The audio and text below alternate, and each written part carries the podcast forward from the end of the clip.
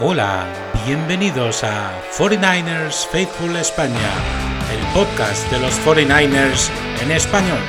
Empezamos.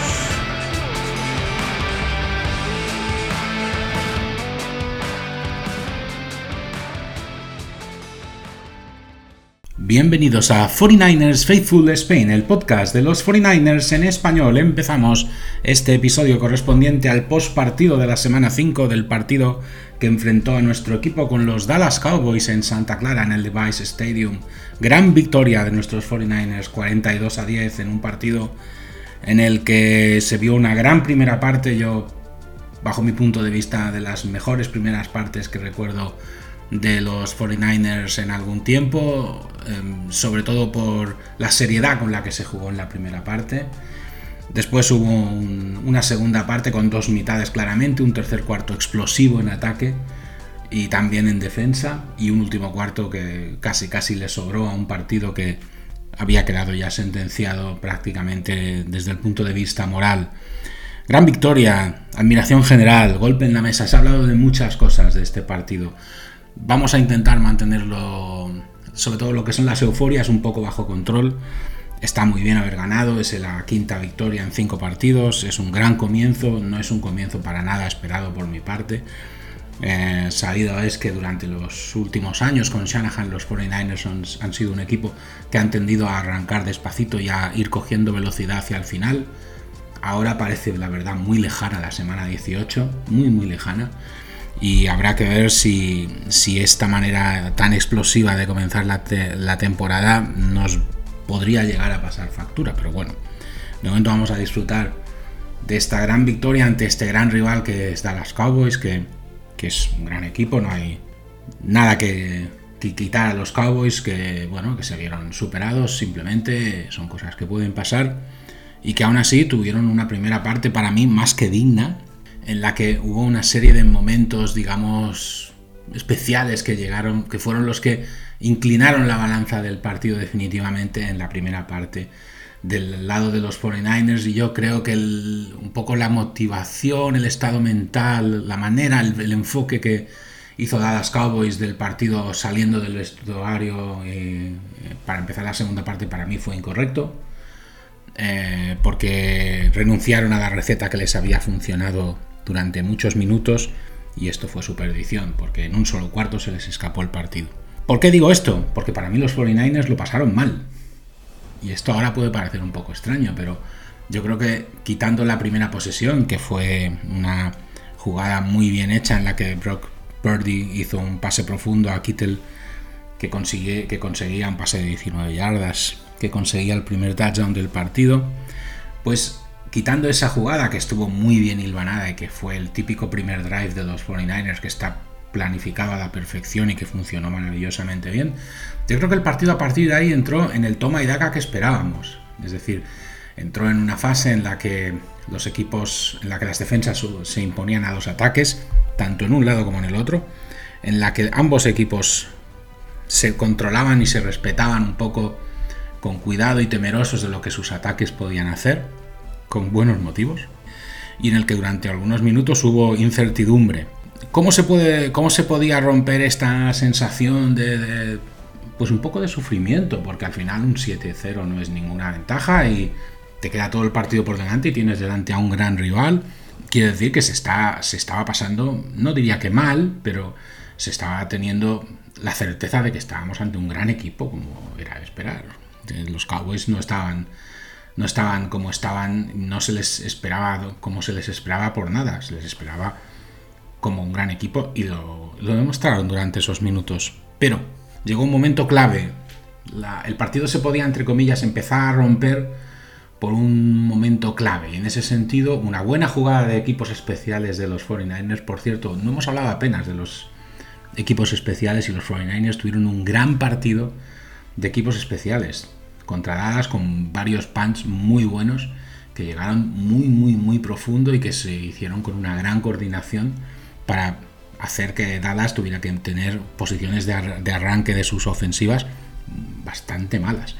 En uno de estas, eh, y con el balón prácticamente hundido en el campo de los Cowboys, muy cerquita de la, de la Em, si no recuerdo mal, fue Pollard el que intentó sacar con una carrera el balón y con una gran jugada defensiva de uno de los para mí mejores jugadores del partido, que fue Fred Warner, pues perdía el balón y Gibbons eh, recuperaba justo antes de que saliera por la línea de banda, consiguiendo fumble justo antes de que acabara el primer cuarto. Parecía, por el tipo de jugada, fue una gran jugada defensiva, eh, parecía la posición de campo, me parece que 49ers estaba más o menos en la yarda 15 bien metido ya en la, red zone. Y bueno, empezaba el segundo cuarto y todo parecía indicar que, que los 49ers iban a intentar dar el golpe en la mesa en ese momento.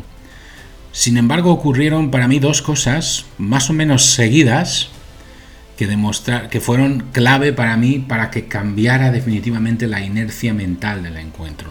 La primera es que empezando el segundo cuarto, creo que en la segunda jugada en la que 49ers intentó anotar, intentó Christian McCaffrey entrar con el balón controlado y también con una gran jugada defensiva, en este caso de Jordan Lewis, de los Cowboys, pues eh, cometía fumble y perdía el balón McCaffrey en, eh, prácticamente a punto de entrar en la endzone. Así que el momentum que había girado claramente para los 49ers en la jugada previa prácticamente volvía a girar y daba vida extra a Dallas, unos Dallas Cowboys que, eso sí, tenían que empezar otra vez la ofensiva muy, muy, muy profundo, pero bueno, habían conseguido evitar que McCaffrey anotara y de hecho seguían dando la impresión de tener el partido bastante, bastante controlado en ese momento. ¿Qué pasó a partir de ahí? Pues pasó lo que se lo que hacen los grandes equipos y, y uno puede pensar que la jugada fue un poco pues una especie de exhibicionismo o una especie de digamos intento de dejar claro que lo que había pasado antes pues no afectaba para nada mentalmente.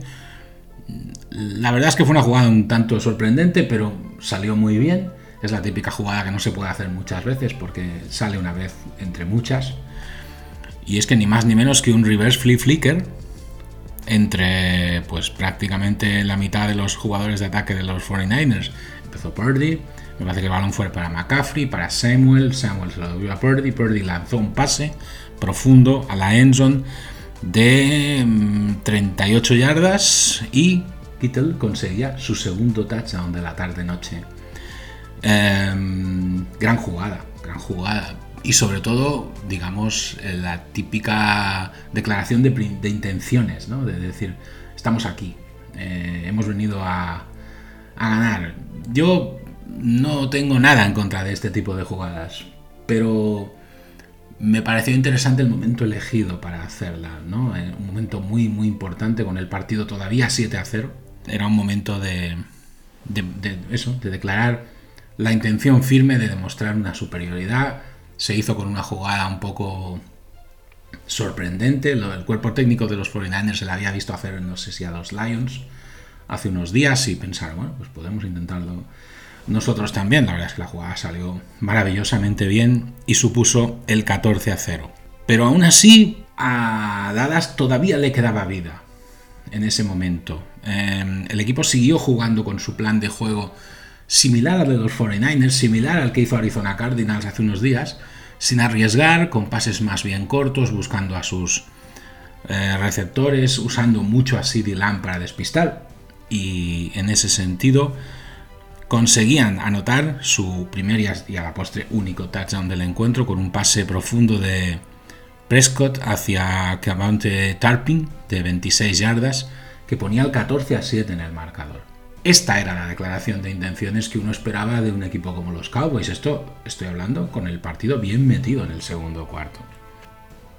Para mí, lo que esperas de un gran equipo es precisamente que sepa reaccionar a un momento así. Y en ese sentido, si el reverse flip flicker fue una declaración de intenciones de unos, el touchdown de, de pase de Prescott a Tarpin fue la declaración de intenciones de los otros. El partido prometía muchísimo en ese momento y no se veían más que buenas jugadas en uno y en otro lado del campo. Pero ¿qué pasó? Pues que quedando poco para terminar el cuarto, Christian McCaffrey, como no, tenía que conseguir su anotación y conseguía pues el un touchdown con una carrera de una yarda tras un gran drive de los 49ers que después de que anotara um, Dallas jugaron con calma, respetando al rival, sabiendo que era importante, interesante intentar conseguir anotar para que en cierta manera los Cowboys se fueran al vestuario con dudas. Se consiguió este objetivo y bueno, pues eh, fue, un, fue un momento en ese sentido clave para el partido porque a pesar de que hubo, por ejemplo, una penalización a Aaron Banks, creo que fue, de, por necessary roughness en el momento de que se consiguió la anotación y que supuso 15 yardas de penalización. Primero, los Cowboys no la pudieron rentabilizar, ya no les quedó tiempo para hacerlo, pero segundo, dio la impresión de que a los Cowboys les entraron dudas de que si su plan de si su plan de partido iba a ser suficiente para plantar cara o no lo digo porque hasta ese momento habían estado jugando cara a cara con nuestro equipo y estaban 21-7 abajo. Yo no considero que 21-7 sea una ventaja gigantesca, pero puede ser una ventaja un poco psicológica. Sobre todo cuando te crees un buen equipo y, sabes que estás haciendo las cosas bien y sin embargo estás pues dos, pues, dos anotaciones abajo. ¿no? Así que yo aún así no me sorprendió para mal el comienzo de los Cowboys en la segunda parte, que empezaron el partido de hecho teniendo posesión y consiguieron un field goal que les ponía 21 a 10 y que para mí seguía sin teniéndoles firmemente agarrados al partido. Es decir, estamos ya en el tercer cuarto y todavía no vemos ningún síntoma claro de que los Cowboys hayan perdido la cabeza. Pero a partir de ahí, pues los Cowboys pierden la cabeza. ¿Por qué? Porque se dan tres jugadas seguidas, tres posesiones seguidas en las que Prescott renuncia, y los Cowboys por extensión, renuncian a su plan de partido, empiezan a hacer justo lo que no dijeron que iban a hacer este año, que es hacer pérdidas de balón, renuncian a las rutas cortas, renuncian a los pases cortos, renuncian a utilizar el juego de carrera y empiezan a hacer locuras. Y hay que tenerlo claro el partido dio impresión de gran contundencia por parte de los 49ers que castigaron severamente esto, este intento de los Cowboys de dinamitar el partido con tres intercepciones seguidas. Eh, que eso no se dice todos los días. Estamos hablando de los Cowboys, estamos hablando de Dak Prescott, no es un equipo cualquiera. Pero eh, a mí personalmente me parece que se rindieron demasiado rápido. Estaban 21-10, esos son dos anotaciones. No veo por qué, o no acabo de entender por qué a los Cowboys de repente les entró tanta prisa por, por digamos, meterse otra vez en el partido. Creo que con una simple anotación y acabar el tercer cuarto 21 a 17 tenían suficiente para poner nerviosos a nuestros 49ers y para tener opciones hasta el final. No fue eso lo que hicieron. El último cuarto empezó además en plan explosivo porque un, un drive que ya había empezado en el tercer cuarto, se, convertía en un touchdown de Jusic.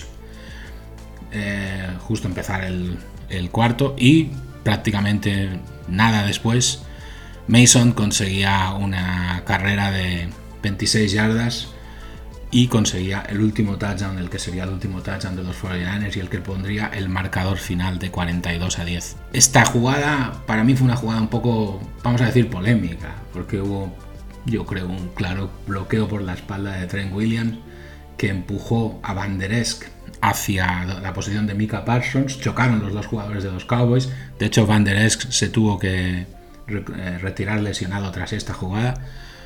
Yo, para mí fue una falta clara de Trent Williams. No se señaló. Tuvo mucha influencia en la jugada porque abrió la ruta para Mason. Y, y bueno, pues permitió que se anotaran, no, los árbitros no dijeron nada, pero bueno, pero estas cosas también hay que decirlas, aunque fue a favor de nuestro equipo, pero para mí era un claro bloqueo por la espalda de a la espalda de Trent Williams. Y así terminó el partido, terminó el partido con un último cuarto que fue prácticamente minutos de la basura, con un montón de suplentes, como si fuera un partido de pretemporada, un poco un final un poquito anticlimático para un partido del que se esperaba tanto. Yo personalmente sigo sin entender por qué los Cowboys se pusieron nerviosos tan rápido. Yo personalmente creo que con el 21 a 10 estaban totalmente dentro del partido y que solo tenían que intentar contener a, los 49ers una vez. Era suficiente con eso. para meterse en el partido y, y, su defensa tenían y sus posibilidades tenían para hacerlo, ¿no? En fin, a partir de ahí, pues eso, un último cuarto para olvidar, 15 victorias seguidas en regular season para nuestros 49ers, un montón de adjetivos elogiosos de todo el mundo, este es el mejor equipo, van a ganar la Super Bowl, etcétera, etcétera. Yo ya digo, no llevamos ni siquiera un tercio de la regular season jugada y para mí hablar de la Super Bowl y estas cosas ahora mismo es muy precipitado, es, todavía pueden pasar mil cosas de aquí a, a febrero y lo que hay que hacer es centrarse ahora mismo en Cleveland, que es el siguiente partido de la semana que viene, y un poco dejarse las euforias para, otro momento.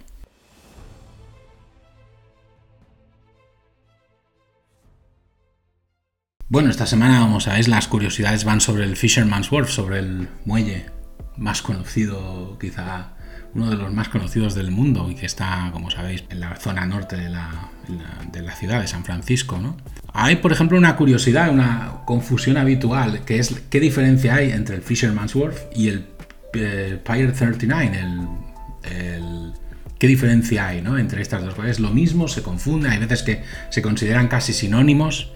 Bueno, el Pier 39 es un centro comercial, más o menos, que está en un extremo de Fisherman's Wharf, por lo tanto digamos que está dentro de Fisherman's Wharf, cercano a North Beach, Chinatown y, Embarcadero. Tiene una fecha exacta de apertura, de hecho se ha cumplido hace poco el aniversario, abrió el 4 de octubre del año 1978 y fue un desarrollo del empresario Warren Simmons. Tiene eh, unas bonitas vistas del Golden Gate, de Alcatraz y del skyline de la ciudad de San Francisco y aparte es un lugar pues perfecto para ir a cenar, para salir, muy, muy bonito. Ah, por lo tanto, por simplificar, el Pier 39 es una parte de Fisherman's Wolf, no es lo mismo.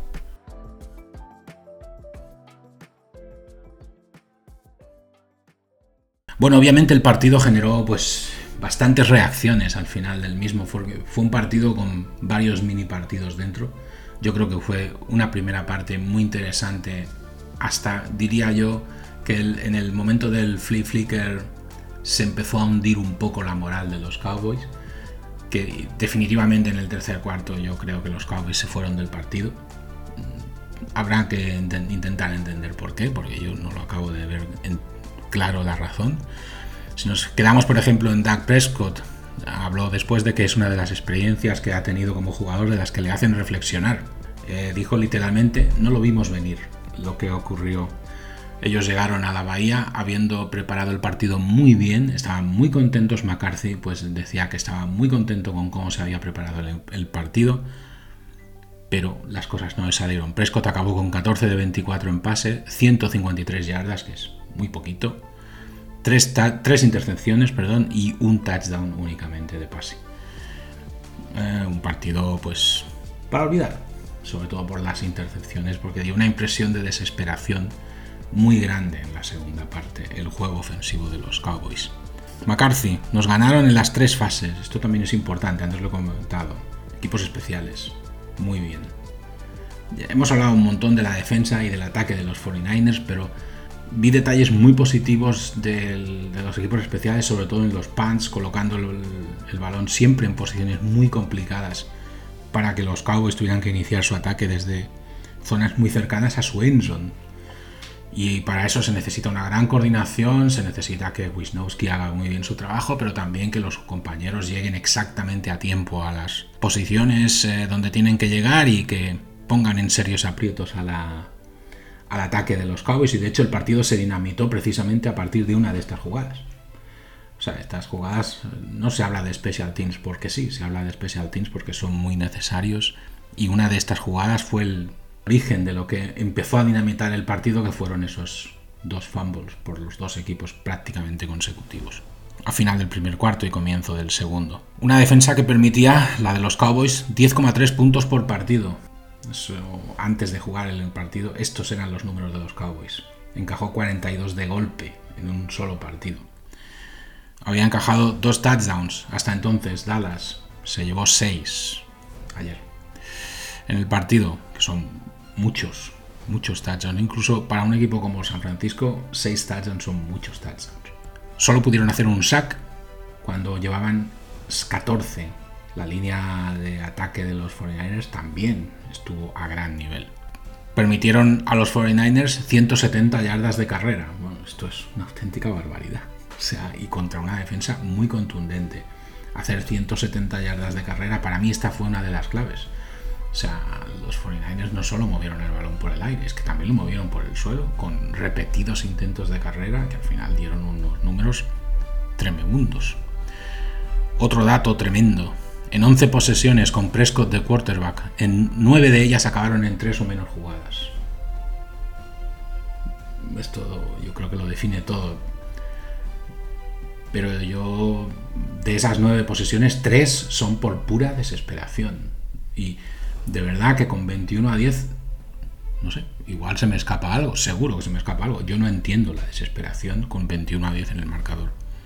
Hubo alguna lesión por parte de los Cowboys, se lesionó en el cuello el linebacker Leighton Van Der Esch en, la jugada de la, touchdown de Mason en, el, en la segunda parte, esta jugada que comentaba en la que Trent Williams seguramente hizo un bloqueo ilegal por la espalda, empujó a Van Der Esch hacia Mika Parsons, chocaron los dos jugadores de los Cowboys, Parsons estaba de espaldas y no lo vio, no se enteró de nada, y fue pues bueno, y el que acabó pagando con la lesión fue Leighton Van que, bueno, uno quiere pensar que también en parte un poco por precaución y viendo que el partido ya estaba como estaba, pues los Cowboys decidieron retirarlo del, del partido con molestias en el cuello. También hubo eh, molestias en el tobillo para el wide receiver Caponta de Tarpin, que fue precisamente el que anotó el touchdown de los Cowboys. Y también se lesionó CJ Goodwin, uno de los miembros destacados de los equipos especiales de Dallas, que ni eso les funcionó. Y y Goodwin acabó pues lesionado en el hombro. 3-2.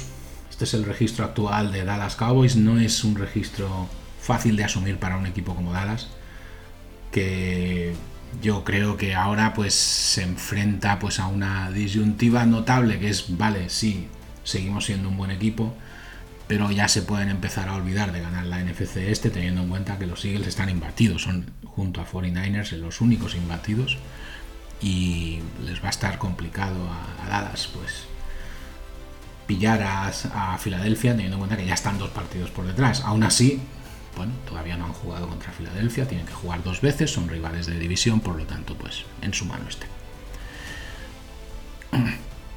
Por lo que se refiere a San Francisco, Pro Purdy, 17 de 24, 252 yardas, 4 touchdowns y sobre todo 144.4 de rating. Esto es casi perfecto.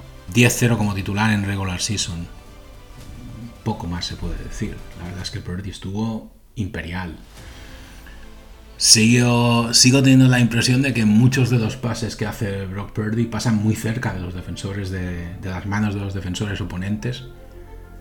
Y que su pequeña estatura ah, nos va a traer algún, algún disgusto. Pero por alguna razón Sí, es bajito, sí, los pases pasan muy cerca de, pero nadie los coge. Y no hay manera.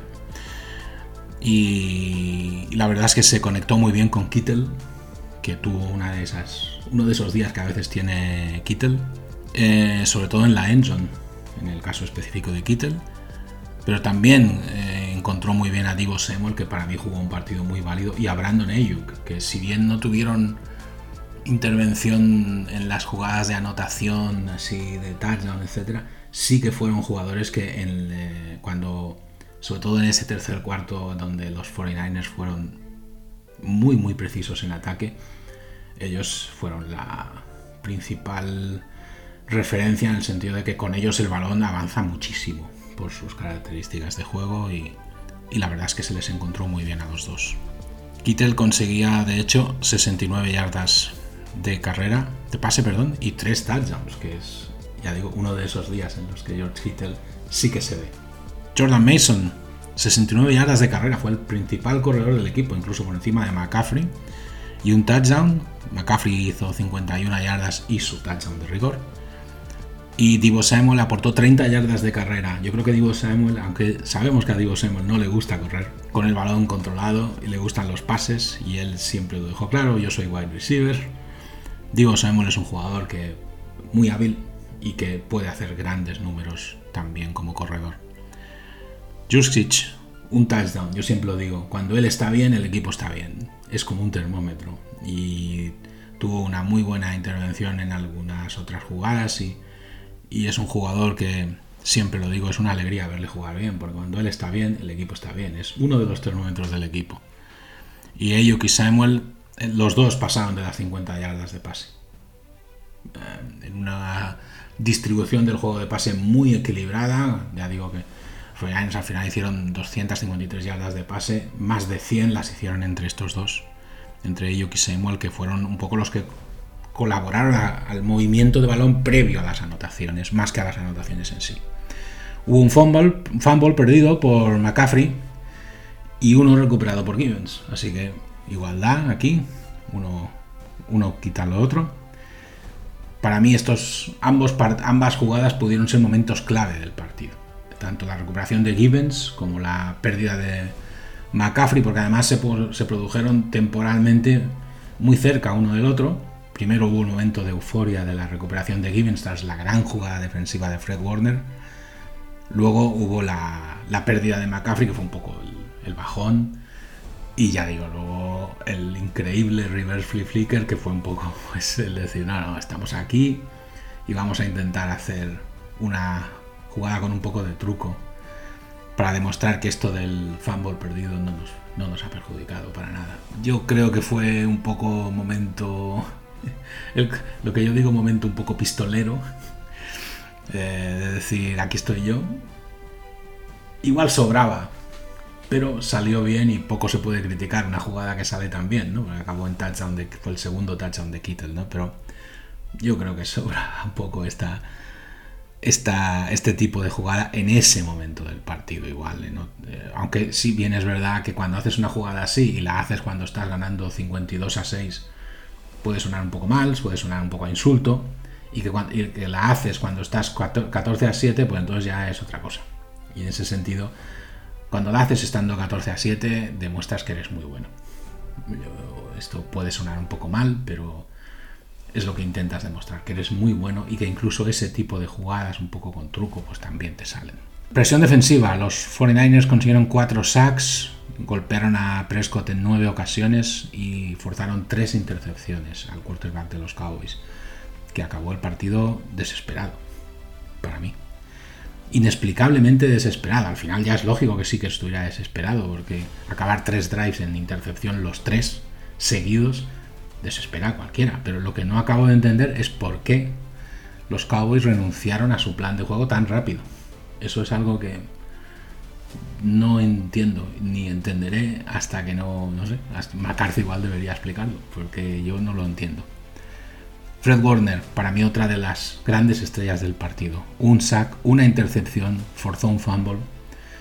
Fue el líder de la defensa. Estuvo muy muy bien Fred Warner. Christian McCaffrey, pues sigue su racha, 14 partidos seguidos con touchdown entre regular season y playoff. Consiguió su touchdown de rigor, no estuvo al nivel deslumbrante de otros días, pero es que esta vez el tema del brillo personal yo creo que quedó un poco para el colectivo. Yo vi un colectivo que funcionó muy bien. Uno puede pensar que igual Kittel fue la gran estrella en ataque, pero Kittel recibió tres pases. Da la casualidad de que los tres acabaron en touchdown, pero recibió tres pases. El resto del partido se lo pasó haciendo de George Kittle, de Tyrant del pueblo. Es decir, eh, esto es así.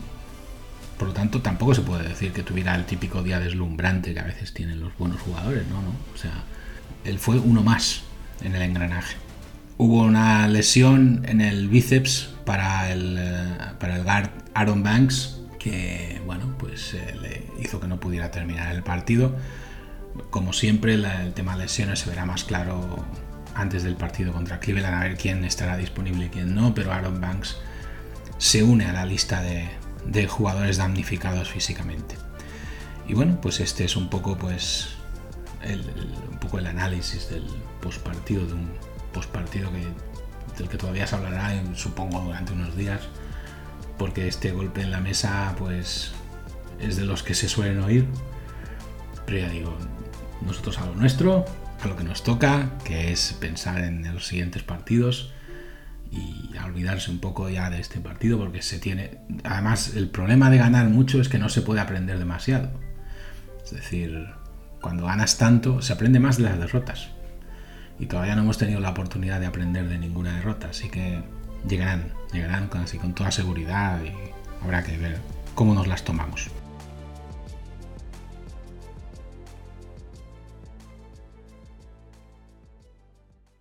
Último paquete de curiosidades sobre Fisherman's Wharf. Por ejemplo, también el muelle de la ciudad de San Francisco es conocido por la gran población que hay de leones marinos que están ahí para deleite de los visitantes que los pueden ver allí pasando el día tomando el sol tranquilamente.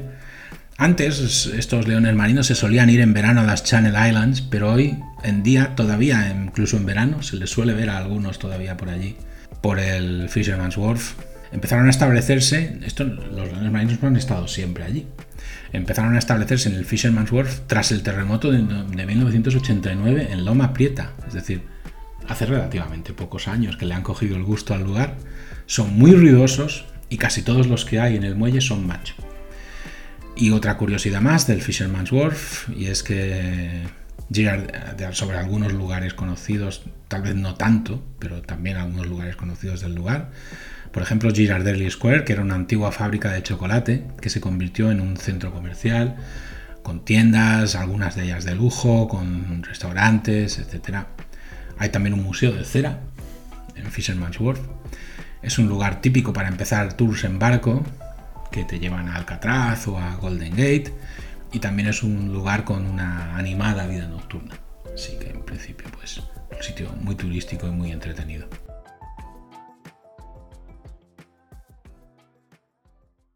Suscríbete a nuestro podcast, busca 49ers Faithful Spain en las principales plataformas de podcast, Spotify, Apple Podcasts, Amazon Music, iBox, Castbox.fm, Google Podcast. Los enlaces a todas estas plataformas disponibles en nuestra página web 49ersfaithfulspain.transistor.fm. Estamos también en X, antes conocido como Twitter e Instagram. 49ers Faithful ES en los dos casos.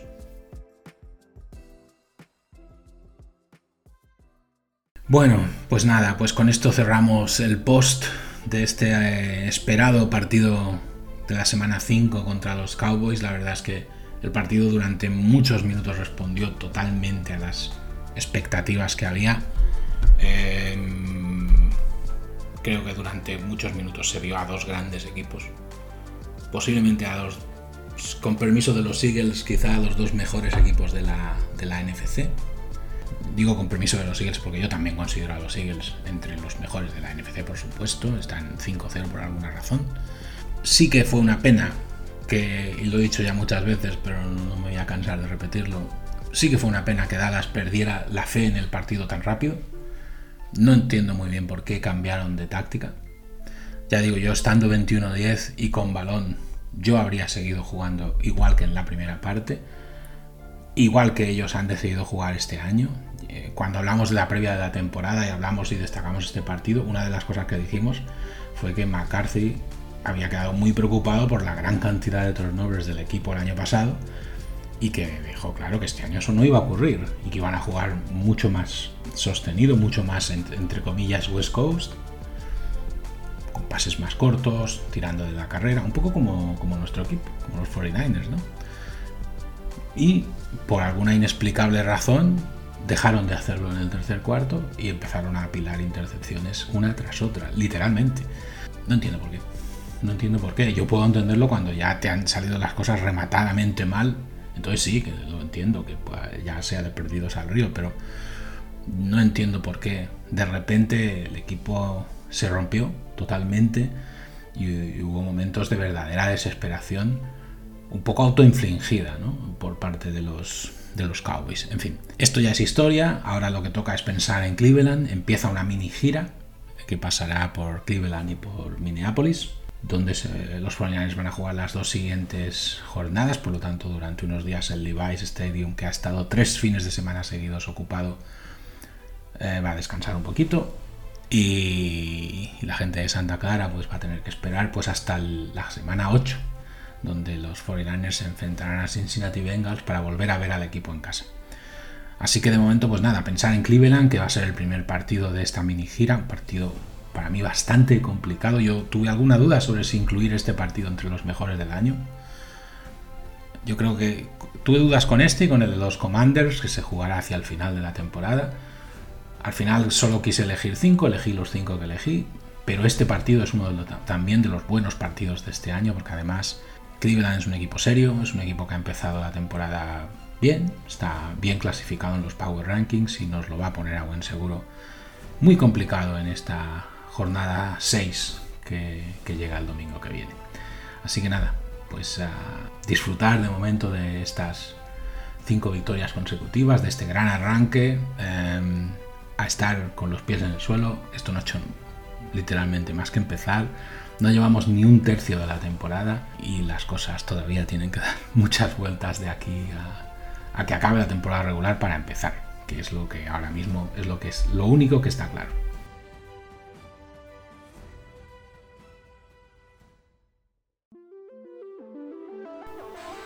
Y con esto acaba este episodio. No olvides suscribirte a 49ers Faithful España. Espero que te haya gustado. Adiós.